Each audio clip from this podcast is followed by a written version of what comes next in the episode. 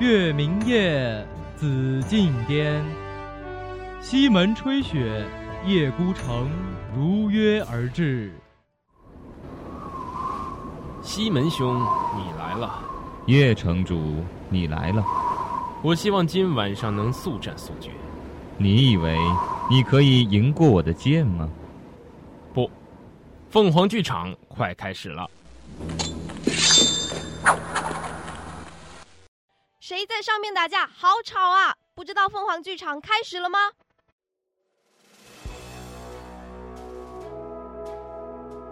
凤凰剧场，绝不雷同的开幕落幕。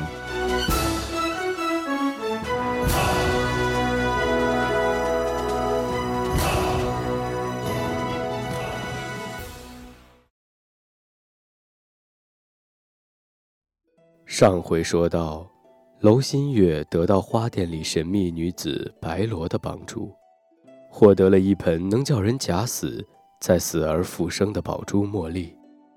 三日之期到了，然而一切并不如他所愿。三天后的子夜时分，城北外的坟场里，漆黑如墨的死寂。哧哧啦啦的声音在黑暗中响起，急切而疯狂。那是指甲刮擦着木头的声音，刺耳惊心。好闷，为什么打不开？不会的，明明和俊清说好，关凯不会定死。三天一到，他就会来接我出去。可他为什么不来？黑暗中的人嘶声喊着，拼尽了全力，用手去推那如天幕般笼罩下来的棺盖。然而，指甲在厚厚的木板上折断了，那个死亡般的黑暗却依旧沉沉。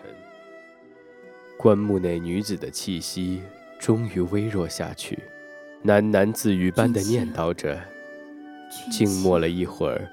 忽然间，却狂笑了起来。原来，竟是这样的结局。将他活活的钉入棺中，便成全了他的孝道与情义。对，他病了，病得很重，就要死了。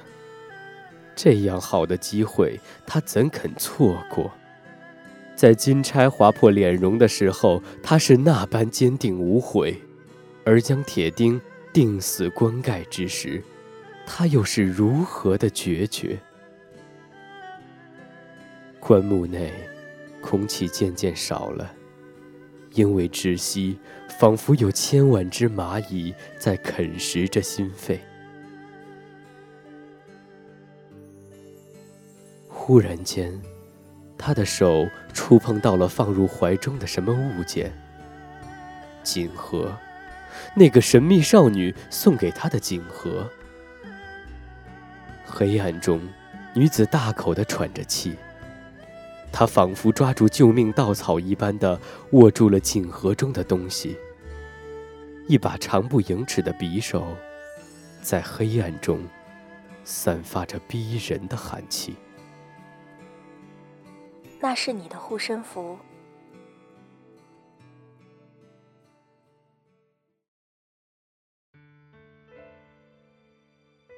清理好了最后一间房子，严俊清看着空荡荡的别院，叹了口气。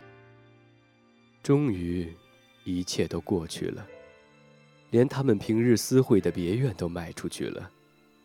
这一场闹得人人皆知的风流韵事，也总算是尘埃落定。方正严谨的父亲得知他出入烟花场所，就用家法狠狠教训过他，哪里能容他娶一个青楼女子过门？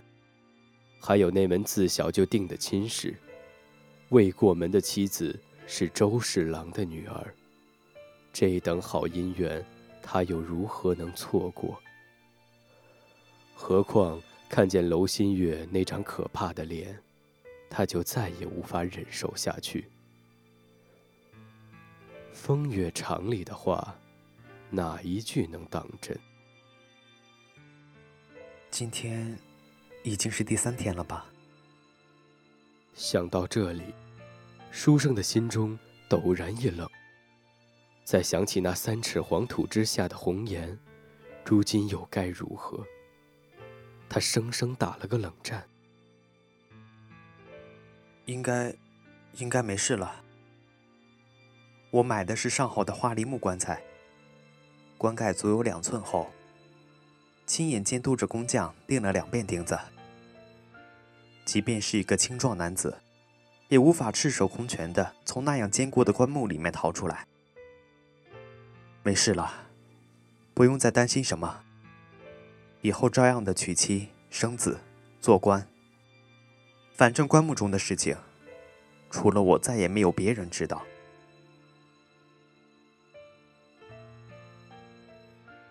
东西都收好了吧？这些衣服都拿出去找个地方烧了。楼姑娘的东西一件都不要留下来。其他的奴才拿去烧了，只是那件珍珠衫，少爷留作念想了吗？珍珠山没在那里头吗？罢了罢了，快拿去烧了。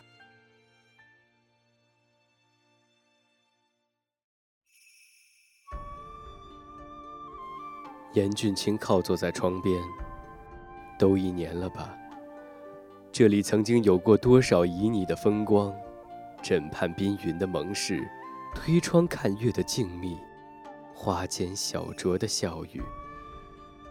那样绝世的舞姿，到了如今，都只能成为记忆中的碎片了。他终究是个懦弱的人，没有勇气反抗父亲和家族。没有勇气放弃功名利禄，他唯一能有勇气做的，就是将那口棺材钉死，再钉死。从一开始，他就留了心，没有将真名字告诉他和那些青楼混迹的人们。俊清只是他自己取的名字。多傻的女子啊！只是他一个人喝醉了。偏要拉着他一起做傻事吗？夜里，窗外是飒飒的风雨声。初夏的江南就是如此多雨。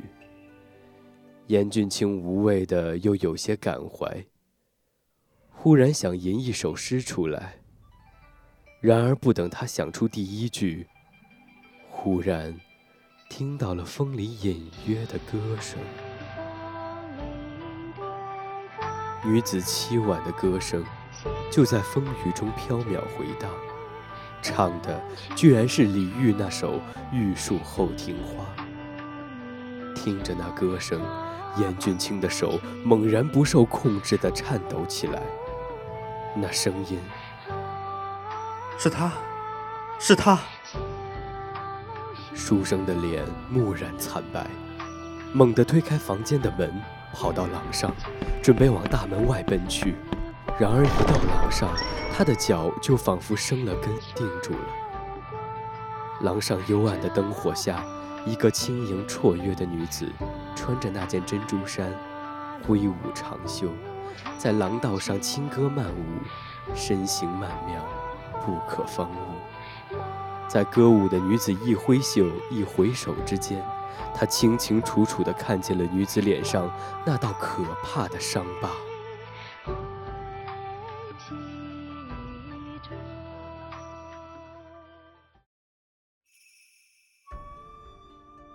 俊清，我回来看你了，我等了你很久，都不见你来，你为什么不来呢？鬼，鬼啊！别别，你别过来！俊清。不是说好了同生共死吗？我很爱你，你知道吗？知知道，我知道。你不知道，你根本不知道。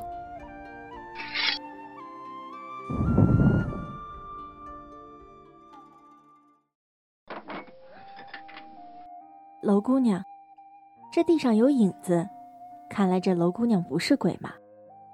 既然如此，恭喜你重生再造了。快进来！我是来还姑娘的买花钱的，给这就是我最珍贵的东西。你，你把他杀了？嗯。你说过，要拿我最珍贵的东西来换宝珠茉莉。如今我就把俊清，俊清的头送给你。这，老姑娘，住手！别管我，不干你的事，放开我，放开我！关我的事儿！这把匕首是我那时候借给你的，你现在就得还给我。这里是我的铺子。你如果要寻死，也离得远一点儿。还有这个东西，他的头，你还是拿回去吧。他如今永远属于你了。这个混蛋还真有本事，活着的时候让你神魂颠倒，死了居然还能让你殉情。明天城门一开，你就快些离开临安，去福州，去大理。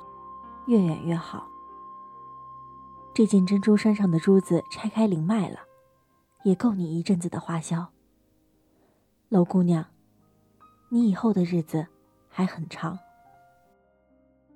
可是，可是我杀了人，官府会追查我的。不会的，别怕。娄新月已经死了，不是吗？全临安的人都知道。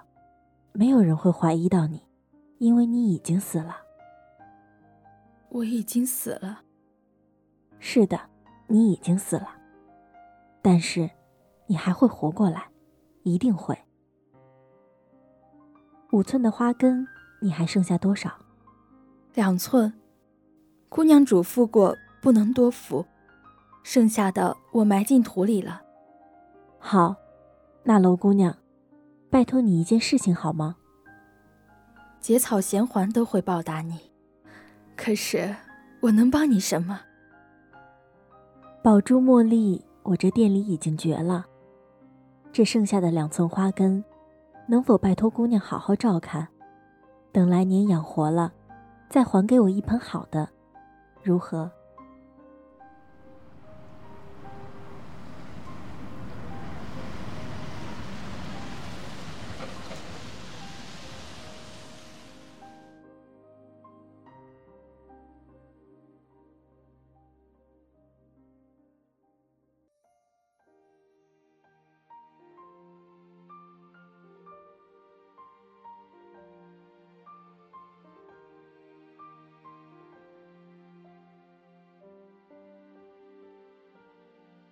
雨渐渐开始小了，风也弱了下去。明天该是一个晴天吧。白罗指着烛台，披衣在门边目送那个绰约的紫衣背影消失在雨帘中。忽然长长的叹息了一声，靠着门，闭上了眼睛。花开花落不长久。落红满地，归寂中。如果楼新月能忍耐几年，也许会明白，即使是痛苦如此，也终将会过去。然而最可怕的就是，绝望中的人往往连一时半刻都等不了，不顾一切，急不可耐的就想沉入永恒的睡眠。楼新月那样的女子，虽然多情而耽于幻想，却依旧是有风骨气节的。她既然答应了，那便能守着那盆花直到花开，如同她对于爱情的坚贞。所以，自己只有将宝珠茉莉托付给了他。虽然，只有种花的人知道。仅仅剩下两寸长的宝珠茉莉花根，是永远无法再发出嫩芽活过来的。但是，花不再开没有关系，只要那个女子能等到春风解冻、重新活过来的时刻，就好。